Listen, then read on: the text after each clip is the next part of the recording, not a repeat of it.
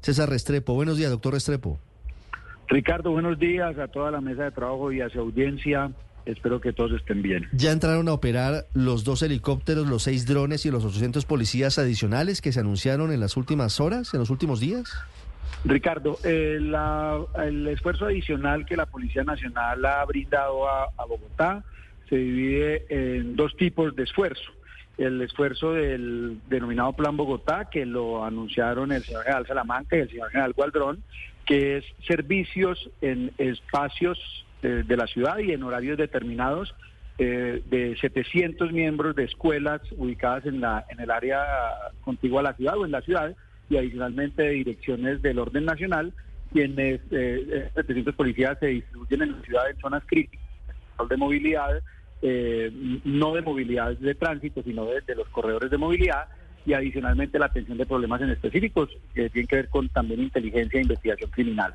Esos servicios en el entre semana, que son en horarios determinados y en, en tareas específicas, en el fin de semana se robustece en un servicio mucho más ampliado. Y adicionalmente, 100 eh, integrantes de la Policía Nacional que fueron asignados desde el domingo a la ciudad eh, para eh, conformar un grupo especializado de búsqueda y desmantelamiento de bandas de atracadores, o sea, lucha contra el hurto y adicionalmente contra el homicidio. Secretario, los dos hechos que estábamos contándoles a los oyentes forman parte de los resultados de esta operación Bogotá, lo que ocurrió ayer en Santa Cecilia, la persecución a dos presuntos extorsionistas, uno de ellos abatido, y luego la captura en otro episodio de dos ladrones de restaurantes en la 15 con 116, ¿son resultados de ese plan?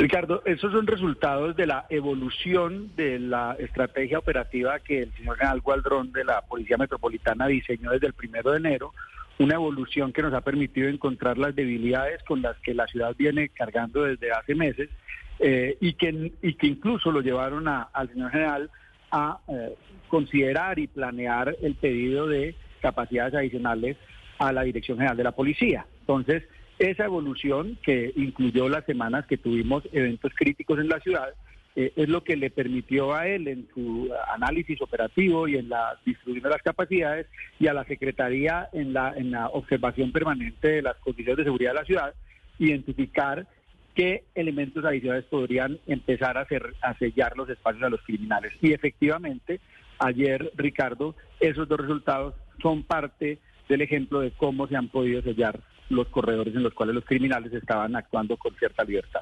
¿Cuál va a ser el plan, eh, secretario, en dos localidades que particularmente han tenido atracos en los últimos días, en las últimas semanas, y en donde el plan es específico en reforzar seguridad, Chapinero y Usaquén. El plan es la aplicación de estas capacidades que les he venido describiendo en el territorio de esas localidades con miras a cerrar corredores de movilidad que pueden ser aprovechados por los delincuentes. Pero adicionalmente, Ricardo, la incorporación progresiva de instituciones y servicios del distrito. Si ustedes pudieron apreciar el fin de semana pasado, tuvimos una integración de servicios de movilidad, eh, seguridad, convivencia y justicia, eh, Ejército Brigada 13, Policía Metropolitana, en áreas del de, eh, norte de la ciudad que tienen alta incidencia, haciendo un ejercicio de control del territorio y bloqueo de corredores de movilidad que pueden ser utilizados por los delincuentes. Progresivamente vamos y, aumentando los actores del, gobierno distrital que se van involucrando en estas acciones de eh, control del territorio y a partir de eso cerrando el espacio a los criminales. Sí.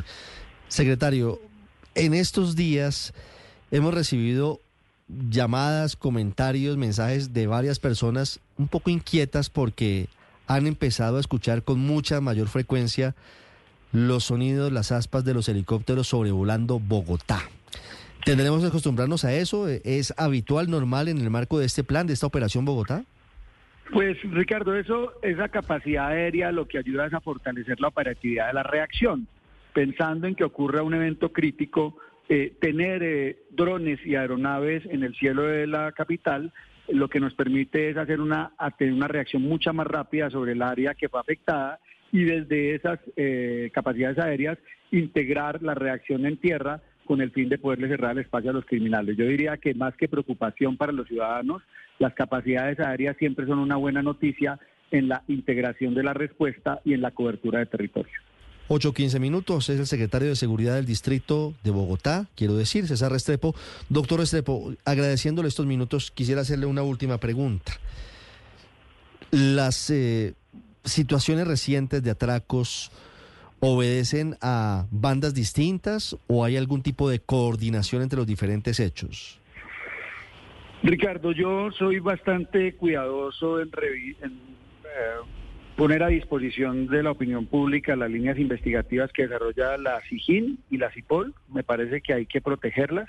Lo que sí podría decirles es que las líneas de investigación y los grupos que están detrás de los responsables de estas, eh, de estas actividades trabajan de manera robusta, permanente y consistente para obtener el resultado que todos queremos, que es su captura. Se lo pregunto por una razón, porque súbitamente, no quiero decir que antes no ocurriera, secretario, pero, pero usted entenderá que súbitamente empezaron a presentarse atracos a restaurantes en sitios neurálgicos en donde hay eh, principalmente cámaras de seguridad y se empezó a generar una serie de hechos en diferentes sitios particulares. Por eso la pregunta, a manera de hipótesis al menos existe la posibilidad de que todo esto sea orquestado, que sea una sola banda o que haya una organización criminal detrás con la intención de generar esta zozobra en la ciudad?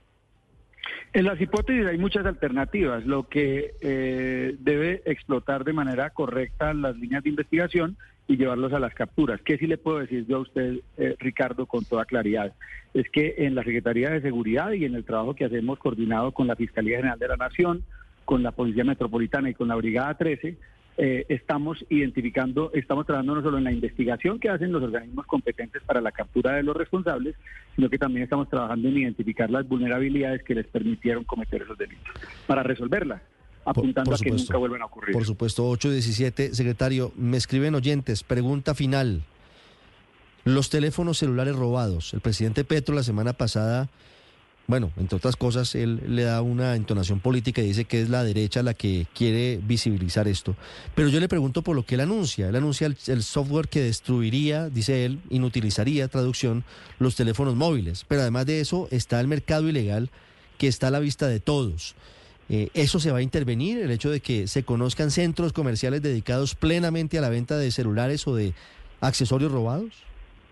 Ricardo, tal, tal vez en, esta última parte que usted me señala no habría que utilizar el verbo en tiempo futuro, sino en pasado. Estamos interviniendo desde el primero de enero mercados de receptación a través de eh, operativos de vigilancia, inspección, vigilancia y control que hace la Secretaría de Seguridad con la Policía Metropolitana y la Policía Metropolitana ha realizado al menos tres operativos contra zonas donde, hace, donde se hace receptación, en la calle 13, en la, parte, en la zona de la 38, en la zona de la Caracas y han sido recogidos algunos celulares, incluso uno de un evento eh, representativo de los que fueron eh, transmitidos a través de los medios de comunicación, eh, el robo a unos estudiantes en el 127, uno de esos celulares fue encontrado en una de estas operaciones.